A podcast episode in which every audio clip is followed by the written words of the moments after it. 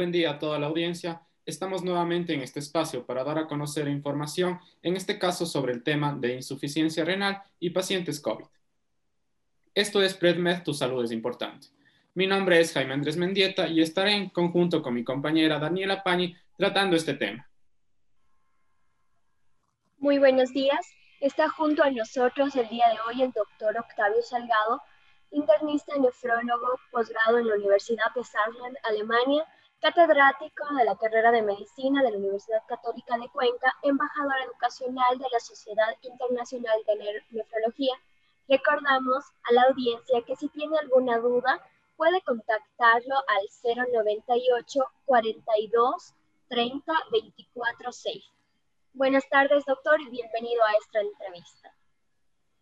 Bueno, muy, muy, buenas tardes y eh, muchísimas gracias por la invitación a ambos. Ya, y ya los felicito por la iniciativa. Muchísimas gracias, doctor. Bueno, empecemos. Eh, doctor, para entrar ya un poquito en contexto, ¿nos podría ayudar definiendo qué es la insuficiencia renal crónica? Bien, el, vamos a definirla de la forma más sencilla para la audiencia y esto eh, se define básicamente como la, el deterioro progresivo e irreversible, bien, eh, de la enfermedad, de la, de la función renal. Eh, ustedes saben que la función renal se mide así, grosso modo, en términos de la creatinina sérica, ¿no? La creatinina en el suero, la terminación, esa es la, la sustancia marcadora.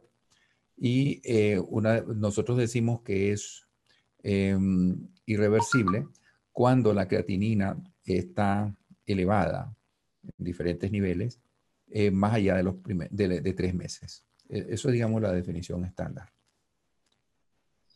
Perfecto, doctor. Bien, doctor. La siguiente pregunta es, ¿qué tan frecuente es esta enfermedad y a quiénes afecta más? Eh, sí. La, la, frecuencia de la enfermedad ha sido estimada, creo yo que con más precisión, en eh, los países desarrollados. Hay algunos estudios en México, algunos estudios en Sudamérica. vamos, a, vamos a partir por lo que se conoce y se sabe con, con más eh, certidumbre.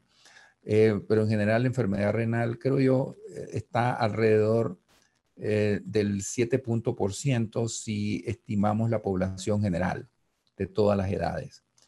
Pero en los adultos ya, por ejemplo, llega al 10% em, de la población y en mayores de 60 años ustedes tienen ya el 20%. Eso desde ahí pueden sacar ustedes que los segmentos de mayor edad, mayores de 60, son los más afectados. Esto por algunas razones que son lógicas, ¿no? El, ya el riñón un riñón de 60 años no es lo mismo que un riñón de 30, ¿no? ¿Ves? Ya tiene una, una hay, hay, una pérdida natural de función, ¿ves? Que logra ser compensada y bueno, no, hay ningún problema. Nosotros, mm, eh, nosotros nacemos con eh, estructuras funcionales del riñón. Eh, excedentarias. O sea, nuestro riñón tiene la mayor parte de las veces unas estructuras funcionales excedentarias pero que se van perdiendo con la edad. ¿De acuerdo? A medida que va avanzando la edad, pues se van perdiendo. Entonces, además de eso, que en los segmentos de más de 60 años ya concurren otras patologías. Por ejemplo, la diabetes, ¿ya? de la cual vamos a hablar después. Podemos hablar después. Em, el, porque realmente la diabetes es, una de las patologías que más conducen a, a enfermedad renal crónica. Perfecto, doctor. Y ya que nos mencionó un poquito ya sobre el tema de la diabetes, eh, ¿qué otro tipo de causas están asociadas para desencadenar lo que es la insuficiencia renal crónica? Bien, la primera, como ustedes saben, es la diabetes. Paciente diabético, eh, yo diría que la segunda es hipertensión. La segunda es la hipertensión y fíjense que muchas veces se combinan las dos porque la diabetes, cuando produce daño renal la diabetes, pues eh, tiene hipertensión, produce hipertensión también. Entonces, eh, pero con solo la hipertensión sola eh, es suficiente, ¿no? En general, son factores. Hay factores también raciales dentro de la enfermedad renal crónica. Por ejemplo, los, eh, esto está demostrado en, estado, en estudios en los Estados Unidos que los afroamericanos, por ejemplo, son tienen mayor eh, incidencia de enfermedad renal crónica. Y esta razón, la razón es porque ellos eh, tienen las presiones más altas. Entonces, como ustedes comprenderán, este, estos dos factores, aparte de otros más ahí, ¿no?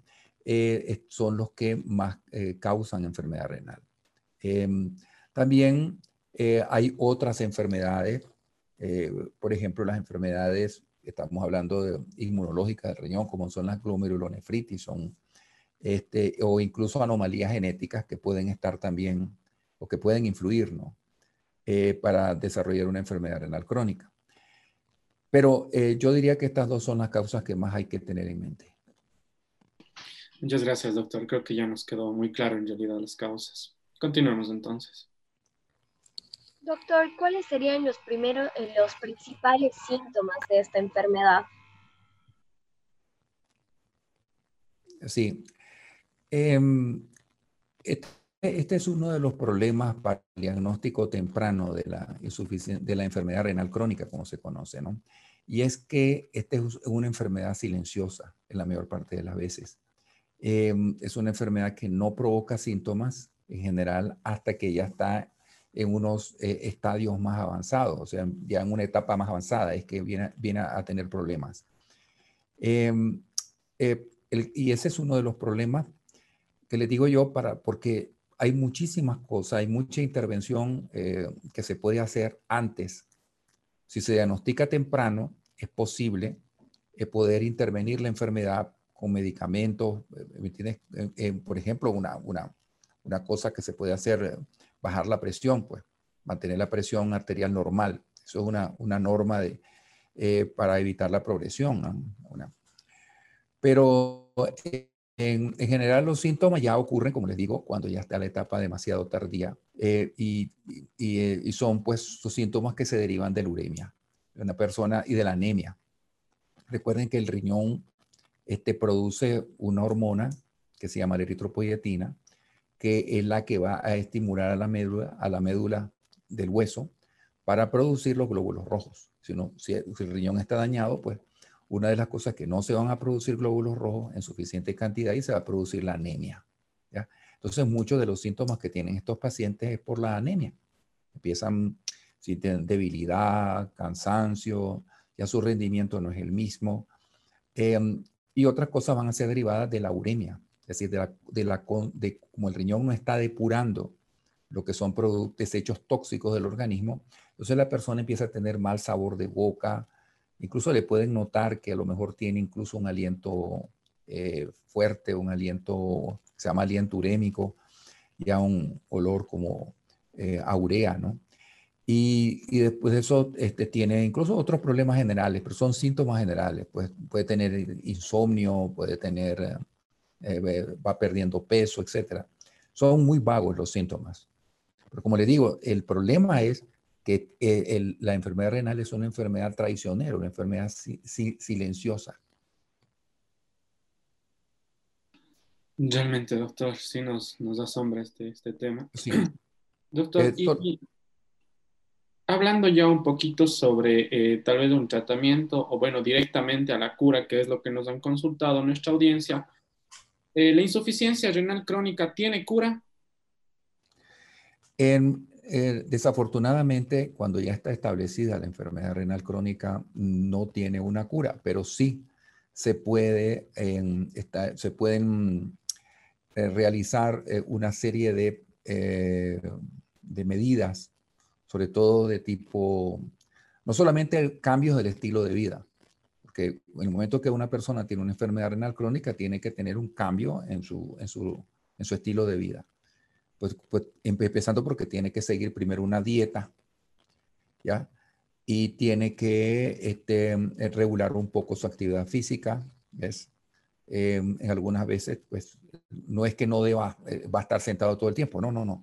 Es recomendable que sí, pero ya tiene que tener una vida ordenada. Si le gustaba eh, tomar alcohol, o fumar, tiene que dejar absolutamente cigarrillo, tiene que dejar eh, alcohol, tiene que dejar todo eso. Tiene que tener una vida de vida disciplinada. Lo mejor es que la tuviera antes, pero si ya tiene, eh, eh, ya tiene la enfermedad, hay que cambiar totalmente el estilo de vida. Aparte de eso, hay que tratar de cómo evitar la progresión, porque yo lo dije al principio, esta es una enfermedad progresiva e irreversible. Esa es la definición. De modo que lo que podemos hacer sí es enlentecer y en algunos casos, dependiendo de la causa, se puede incluso hasta detener, mantenerla ahí muchos años. Por ejemplo, si la enfermedad renal crónica es resultado de hipertensión, por ejemplo, una, eso se, al momento que nosotros controlamos la presión, podemos prácticamente detener el curso, hacerlo muy lento y a lo mejor la persona puede llegar hasta el final eh, en su vida, ¿no? Como digo, también depende de las causas. Si es un diabético, igual. Diabético, em, que es la causa número uno de enfermedad renal crónica, tiene que tener un cambio de su estilo de vida, que lo debió haber hecho antes, pero ahora lo debe hacer más, ¿no? Y eh, eh, mantenerse controlada, absolutamente controlada su diabetes. Entonces, ya les digo, no tiene cura, pero sí hay una serie de medidas que pueden detener bastante el proceso. Eso ya está plenamente establecido, ¿no? Eh, bajar el colesterol también, el ácido úrico, normalizar todo. Y como les digo, la dieta, que es la parte fundamental. Perfecto, doctor, con, con esas ideas generales en realidad son, son indispensables, creo. Pues así es, doctor, nos ha dejado muy claro que en este tema la clave es controlar la causa de base. Seguimos con una pregunta que es muy frecuente en, por nuestra audiencia y es la siguiente. ¿Cuál es la diferencia entre diálisis y hemodiálisis? Bien, ambas son eh, lo que nosotros denominamos terapias de reemplazo renal. Em, realmente decir que son reemplazo renal son un poco pretenciosos, ¿no? Es un poco exagerado porque realmente lo único que reemplaza la función del riñón es otro riñón. En otras palabras, un trasplante. Eso es lo único. Pero nosotros le llamamos así terapias de reemplazo renal. Realmente lo que reemplaza realmente estas técnicas de diálisis son parte de la función renal, no todo. Por ejemplo, la función hormonal del riñón, no. Eso hay que hacerlo como un suplemento a estos, a estos tratamientos, ¿no?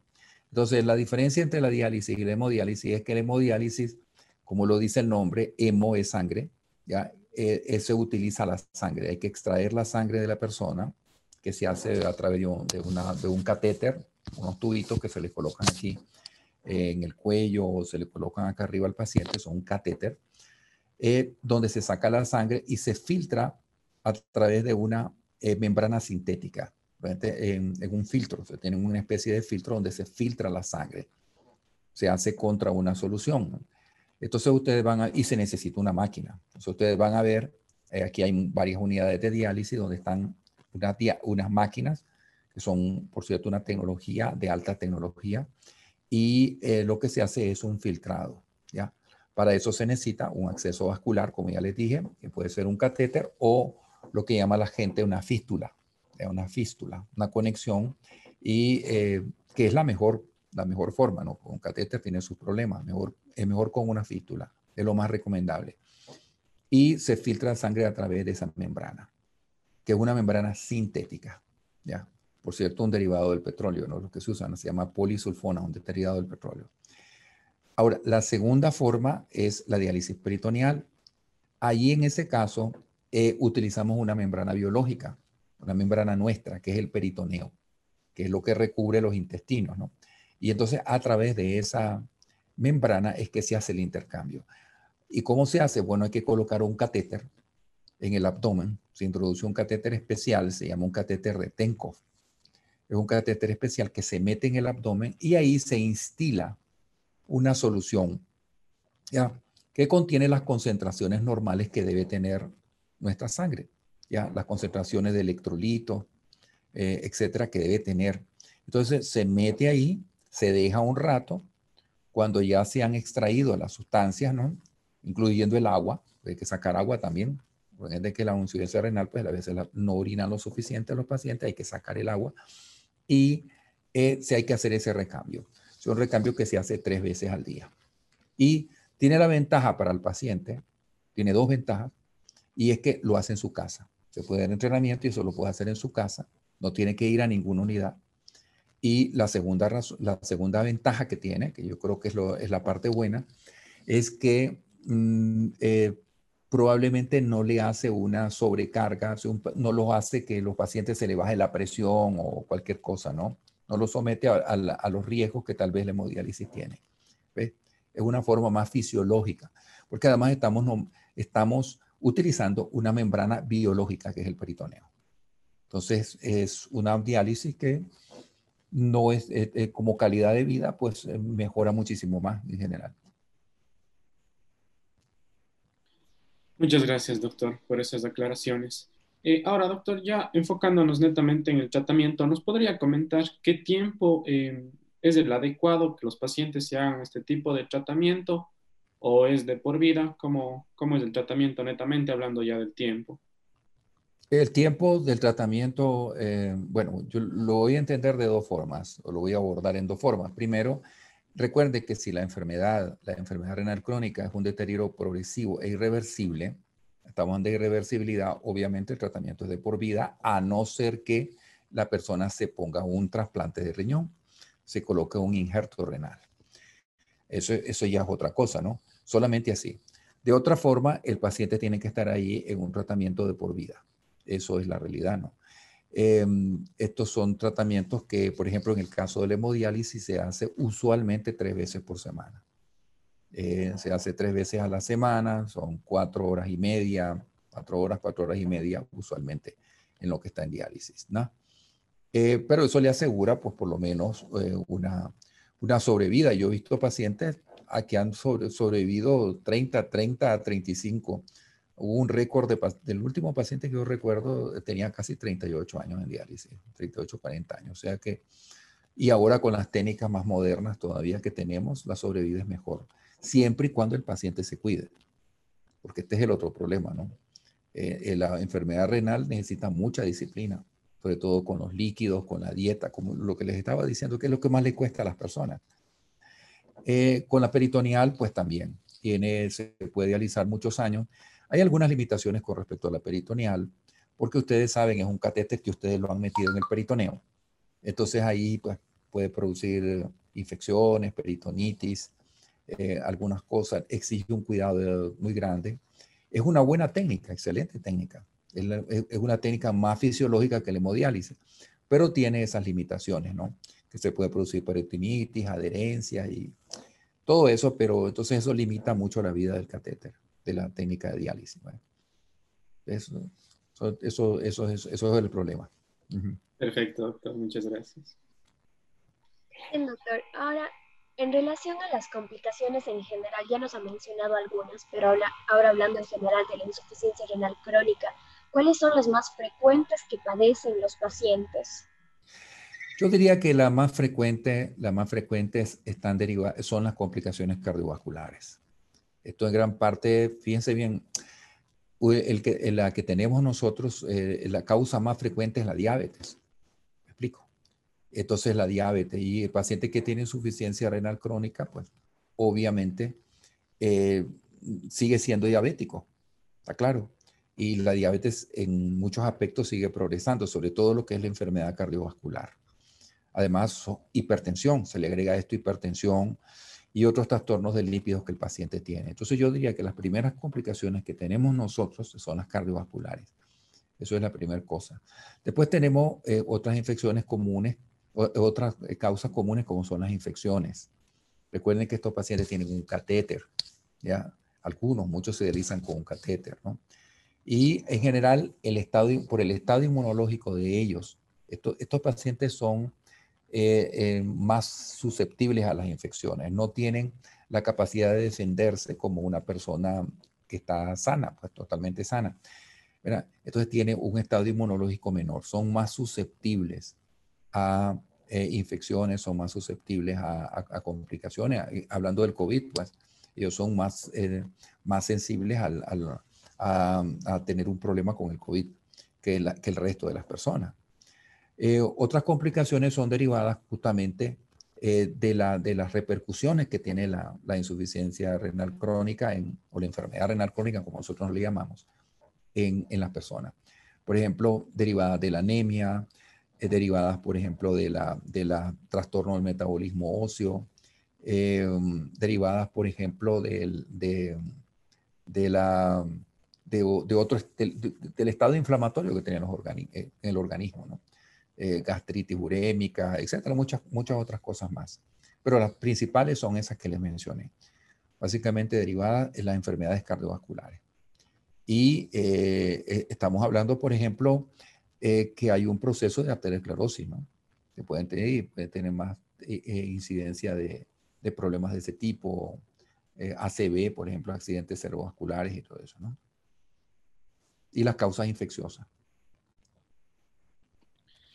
Perfecto, doctor. Ahora hablemos un poquito sobre lo que es la, la, prevención. Doctor, ¿cuáles serían sus principales recomendaciones para prevenir lo que es la insuficiencia renal crónica?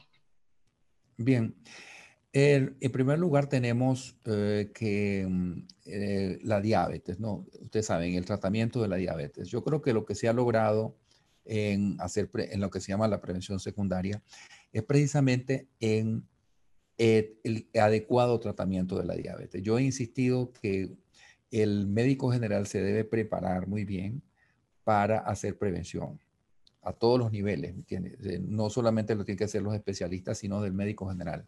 Y una de las cosas es eh, tratar de que estos pacientes, eh, sobre todo los diabéticos, tengan un adecuado manejo metabólico. Bueno, un adecuado manejo metabólico, tengan, eh, como les digo, el, el, manejo correcto de la diabetes, lo que implica que las personas tengan una vida o tengan una, una, una vida disciplinada. Su diabético tiene que ser disciplinado para evitar llegar a la enfermedad renal crónica. ¿Por qué? Porque el azúcar alta, ¿ve? Termina dañando el riñón. Eso hay que entenderlo. Muchas personas que andan alegremente con, la, con, el azúcar en, eh, arriba de 200, 250, dicen, no, mira mi, mira, mira mi azúcar, qué alta, qué alta. O sea, incluso pasa, forma parte del folclore y no se cuida. Saben que en el medio es así siguen queriendo llevar su mismo estilo de vida que tenían antes. Y eso es imposible. Cuando uno es diabético, eh, pues tiene que tomarse las medidas. Uno de los problemas es ese. Entonces, se pueden tomar medidas preventivas con respecto a la enfermedad, a la, a la, a la infección, a la, perdón, a la, a la, a la enfermedad de base que tienen. O sea, la prevención de la enfermedad renal crónica es la, el control eh, eh, de la diabetes. Un control adecuado. Control de la presión arterial, Control de los lípidos en la sangre, o sea, las grasas de la sangre. Hay que tener el colesterol normal, porque esos son factores de progresión. Control del ácido úrico eh, en la sangre. Control de la presión arterial. Estricto, un control estricto de la presión arterial. Todas esas causas, por lo menos en un diabético que representan la mayoría de, las causas, eso logra frenar muchísimo este, la, la incidencia de, de, diálisis, de, pacientes que lleguen a hemodiálisis. ¿De acuerdo? El, por ejemplo, ya les digo, el control de la presión arterial es fundamental en los que son hipertensos. Todos esos son medidas preventivas. También hay sustancias eh, tóxicas, por ejemplo, el abuso de analgésicos. Hay aquí hay un abuso, de los, por ejemplo, de los analgésicos, básicamente de los ibuprofeno, de los Voltaren, de todas esas cosas, ¿no? antiinflamatorios, no esteroideos que nosotros conocemos así. Hay un abuso porque esos se venden hasta sin receta. Y hay que tener presente que todos esos eh, eh, fármacos pueden dañar el riñón. Y muchas veces lo pueden hacer, si no se dan cuenta, de forma irreversible. Entonces hay muchas medidas de prevención dependiendo de la enfermedad de base. Muchas gracias, doctor. Ahora, entrando en contexto de esta nueva realidad de COVID-19 que estamos viviendo, ¿Cuál es el impacto que ha tenido esta situación del tema del virus en los pacientes con insuficiencia renal crónica? Bien, el, este tema es un tema muy importante y esto lo tenemos que aclarar muy bien, ¿no? Lo tenemos que hacer énfasis. Eh, los pacientes, eh, como yo lo refería anteriormente, tienen una mayor frecuencia, o sea, son pacientes que desde el punto de vista de inmunológico, desde el punto de vista de sus defensas, inmunológicas, eh, son o funcionan como, no son tan eficientes, ¿ya? Como las de una persona sana. Entonces, tienen eh, cierto grado de inmunodepresión, digámoslo así, natural, por la diabetes, por la, por la, por la enfermedad renal. Y si son diabéticos, pues tienen una causa adicional. Ustedes saben que los diabéticos tienen mayor susceptibilidad también a infecciones, tienen doble, doble razón, ¿eh? por ejemplo, la mayor parte. Pero en general, paciente, la enfermedad renal crónica este, los hace más susceptibles a infecciones y no solamente a, eso, sino que además de eso, a, una mayor severidad. Entonces, el COVID tiende a ser más severo en los pacientes con enfermedad renal crónica y esto pone en peligro la vida y de hecho se ha reportado, son las estadísticas mundiales, que casualmente la mayor mortalidad está eh, en los pacientes en diálisis. O sea que si usted en su casa, pues a todos los, esto para las personas que me escuchan, tienen un paciente eh, eh, en esta, con enfermedad renal crónica, ya sea que esté o no en hemodiálisis, ese, tienen que cuidarlo muchísimo. tienen que cuidarse de que no lo vayan a contagiar. Y quizás una de las cosas que yo voy a hacer el énfasis ahora que estamos en la campaña de vacunación, que se les dé prioridad a ellos. Son, hay, que, hay, que, hay que priorizarlo, absolutamente. Deben ser de los grupos absolutamente prioritarios porque son pacientes que tienen ese riesgo, es un riesgo de mortalidad mayor. Y peor si son mayores. Si todos que son arriba de, de, 60 años tienen que ser doblemente prioritarios en una campaña. Listo, doctor. Ya que hablemos un poquito de las vacunas, esto quiere decir que todos los pacientes en diálisis se pueden vacunar y en este caso, ¿cuál sería la vacuna recomendada? Eh, este, eh, te contesto la primera parte todos debieran de vacunarse. Eso es lo ideal. Todos deben vacunarse y yo creo que no hay absolutamente ninguna contraindicación para lo que lo hagan. Ya eh, la Sociedad Internacional de Nefrología, eh, casi todos los grupos de nefrología del mundo, las sociedades, eh, lo tienen claro. Los pacientes se tienen que vacunar. Y yo creo que como estos pacientes tienen una respuesta, fíjense, una respuesta inmunológica que es menor, lo ideal es que le den la vacuna que sea más eficiente. Es decir, me explico, la que da mejor cobertura. Ahora, nosotros creo que aquí tenemos la fortuna de que a Ecuador está llegando la vacuna de la Pfizer BioNTech, que, ¿verdad? Eh, que es esta vacuna de, que utiliza esta tecnología de, genómica, pues, ya con un ARN mensajero. Esta, esta, esta creo que es una excelente opción para los pacientes renales. Pero claro, hay otras más. Es decir, yo te les puedo decir que, por ejemplo, la de Moderna, la vacuna de Moderna también ya tiene una eficacia. Eh, la de Pfizer creo que está por 95%, la de la otra está como en 94%, incluso la rusa. La rusa, la Sputnik, está como en el 92%. Eh, la de la rusa tiene una tecnología bastante buena, ¿no? Bastante buena, ¿no? Es diferente que la de, que la de, la de la Pfizer y eso es un poco diferente porque utiliza otra, otra tecnología, pero es también una tecnología avanzada, no es una tecnología eh, clásica. Ustedes saben que al principio lo que se hacía es que se atenuaban los virus y eso se ponía, ¿entiendes? Y eso se administraban así, ¿no? Una vacuna. Son las vacunas clásicas de nosotros, con la poliomielitis y todo eso. Son o vacunas, virus inactivados o, virus este, atenuados, como el sarampión. sarampión son virus atenuados son. Pero el, eh, en el caso de, la, de, esta, de esta tecnología, yo creo que es bastante, a mi modo de ver, bastante segura. Eh, hay mucho prejuicio, hay mucho prejuicio con respecto a las vacunas, pero yo le digo, yo no, yo creo que para la mortalidad que puede tener un paciente, la tasa de mortalidad que, tienen los pacientes renales, creo que es clave que se les aclare y que se les diga claramente la vacuna es segura, y ustedes tienen que ponérselas y, y, sobre todo prioritariamente. El Estado les tiene que dar prioridad a ellos porque son pacientes de alto riesgo. Perfecto, doctor. Creo que queda muy clara esa, esa, idea con el tema de las vacunas. Y pues bueno, en realidad, por honor a su tiempo, doctor, damos por finalizado. Le agradecemos mucho en realidad por todas las, las inquietudes. Gracias por la oportunidad. A ustedes también y lo felicito, ¿no? Lo felicito por la iniciativa, de verdad. Es, es, es, algo que es encomiable y sobre todo por la edad de ustedes, la juventud que está realmente este, comprometida con, con la salud es, algo extraordinario.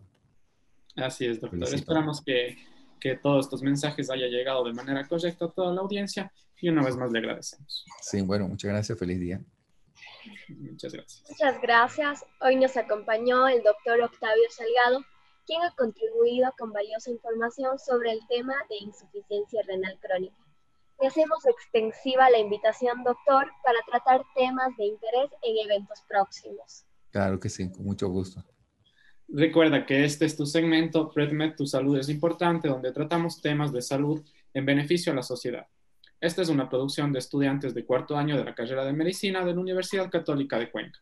Nos vemos en las próximas entrevistas aquí en tu programa de Conecta 3 por Ondas Cañares. Les recordamos que esta entrevista estará siendo subida eh, los próximos días en nuestras páginas de redes sociales como es Facebook e Instagram. Muchas gracias y continuamos con la programación.